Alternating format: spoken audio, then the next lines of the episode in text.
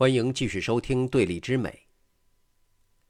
在上一期节目里面，我们说到了成为西方音乐当中不可或缺的重要部分的俄罗斯音乐。那么，俄罗斯音乐的最高峰自然是柴可夫斯基了。对于他的理解，咱们不能局限于俄罗斯最伟大的音乐家，或者是俄罗斯音乐代表。他对于整个西方古典音乐的影响力极其巨大。应该说，他是和德国三 B 和莫扎特、瓦格纳这些巨星一道，是整部西方音乐史上最闪耀的明珠。当提到民族乐派的时候，旋律性强永远是他共享的优点。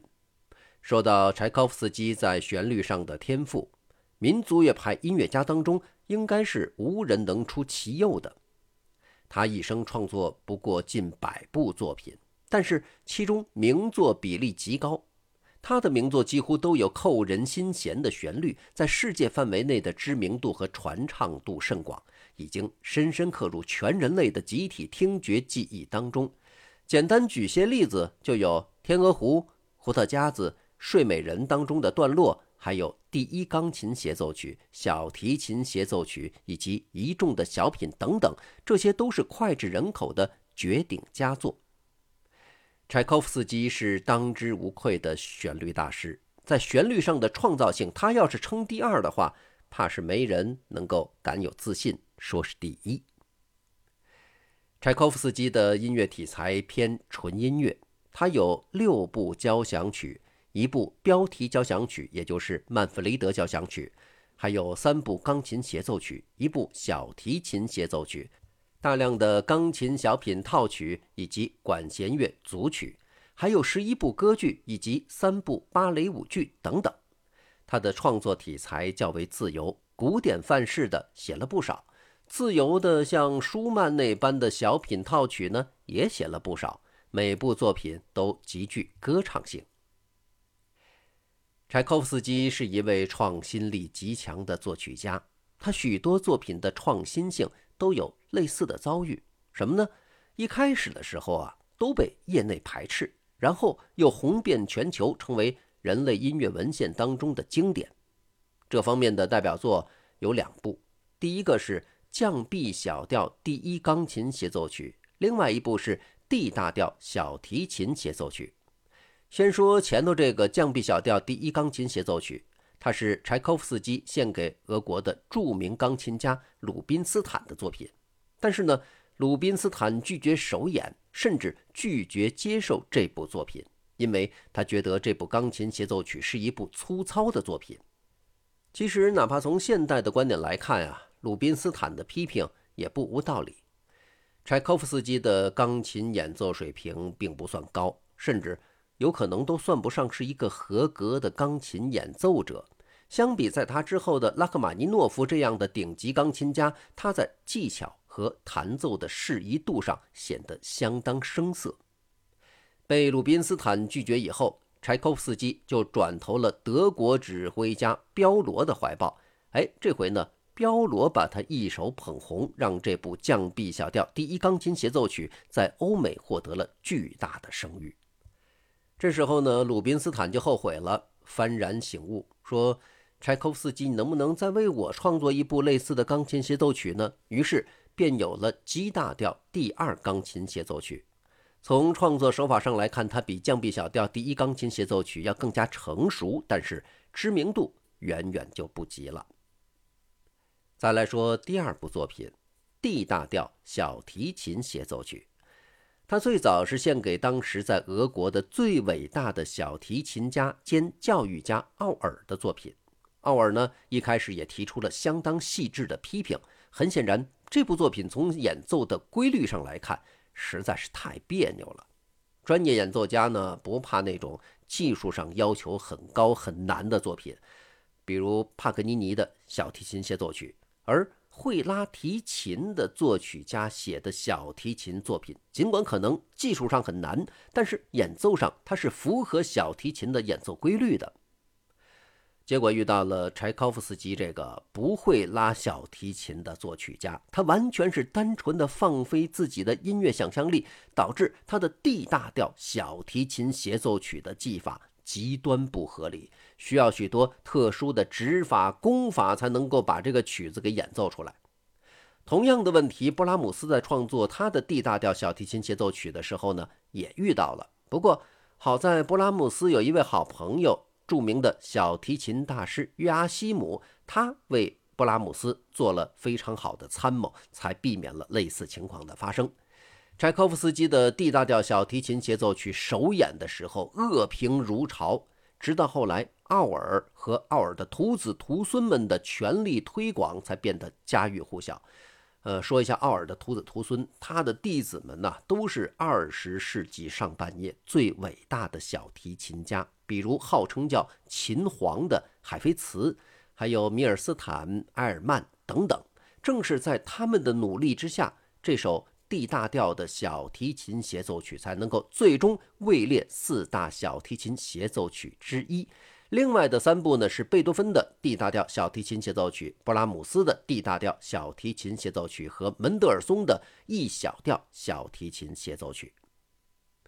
那么接下来就让我们来共同听一下柴可夫斯基的这首 D 大调小提琴协奏曲的片段。我们为您挑选的是第二乐章。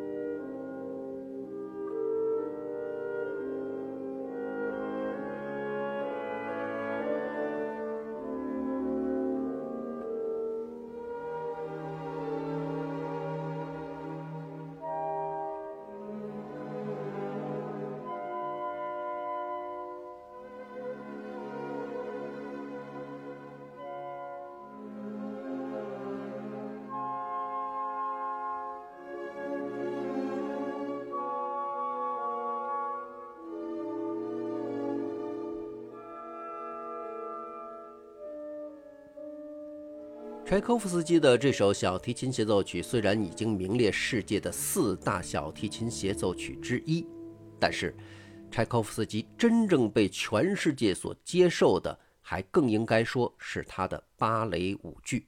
在这个方面，他是绝对的王者。世界十大芭蕾舞剧当中，他的作品就占了其中之三。另外呢，还有像普罗科菲耶夫的《罗密欧与朱丽叶》，剩下的六部。都是专门为芭蕾舞配乐的作曲家的作品。那么这些作曲家在整个的西方音乐家之林当中，几乎可以说都是名不见经传。芭蕾舞艺术是文艺复兴时期始于佛罗伦萨上流社会的一种社交舞蹈，是由当时传奇的美第奇家族的女儿嫁入了法国宫廷的时候引入，并且呢，在法国王室贵族之间渐渐。流行开来，到了路易十四的时候，空前鼎盛。路易十四甚至建立了皇家舞蹈院，专门发展芭蕾舞事业，而他自己更是芭蕾舞的高手。皇家舞蹈院确立了芭蕾的五个基本舞姿，建立了城市化的芭蕾舞动作体系。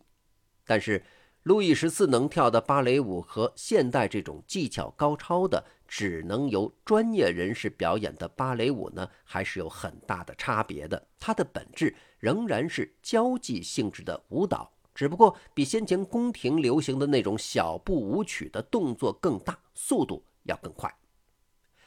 芭蕾舞有六大流派，有点像光明顶的六大门派。哪六个流派呢？法兰西学派、俄罗斯学派、丹麦学派、意大利学派、英国学派。美国学派一共六个，在技巧、观感和审美品味上都各有不同。其中呢，法兰西学派是一切芭蕾舞学派的基础，也是最早出现的芭蕾舞流派。在舞蹈特点上，他们讲究动作流畅、线条优美，在舞台走位上要求一气呵成、行云流水，这是典型的法式审美。到了十九世纪。芭蕾舞在法国全面衰落，但是到了俄国却达到了空前的水准。欧洲的主流作曲家们并不热衷于创作芭蕾舞剧，直到柴可夫斯基的三大经典芭蕾舞剧《天鹅湖》《胡的夹子》《睡美人》横空出世，才使得芭蕾舞剧成为主流的艺术形式，一直风靡至今。在这里面，《天鹅湖》毫无疑问是全世界芭蕾舞剧里面最著名也是最重要的一部。它在芭蕾舞剧中的地位可以媲美歌剧当中法国作曲家比才的《卡门》。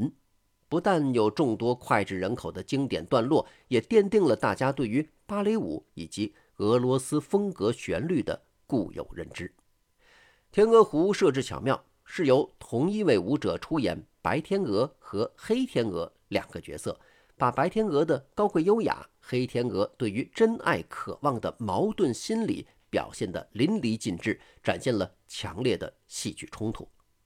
其中呢，用小提琴分别表现白天鹅和黑天鹅的独奏段落，更成为了小提琴独奏文献当中不可多得的佳作。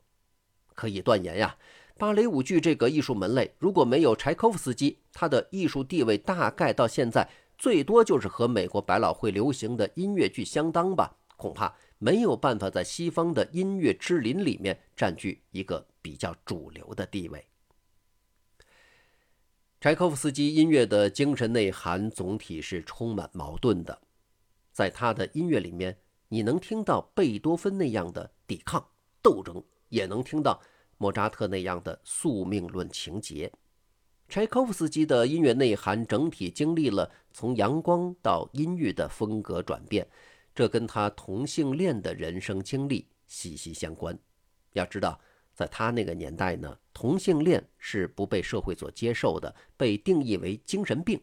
为了缓解这种痛苦，柴可夫斯基曾经草率地和一位女性崇拜者结婚，但是这段婚姻在半年之内就宣告结束。这也是他创作的转折点，恰好就是他的 F 小调第四交响曲写就的时期。他的第四、第五、第六三部交响曲象征着他从抗争走向死亡的过程。第四交响曲开头就是光辉的铜管，虽然是一部小调交响曲，全曲呢却是在无比的辉煌激扬当中结束的。到了 E 小调第五交响曲开头就成了由单簧管阴沉的吹出主旋律，第一乐章是异常的压抑，但是末乐章依然从 E 小调转换成了光辉的 E 大调，全曲在极其亢奋的快节奏中。结束掉。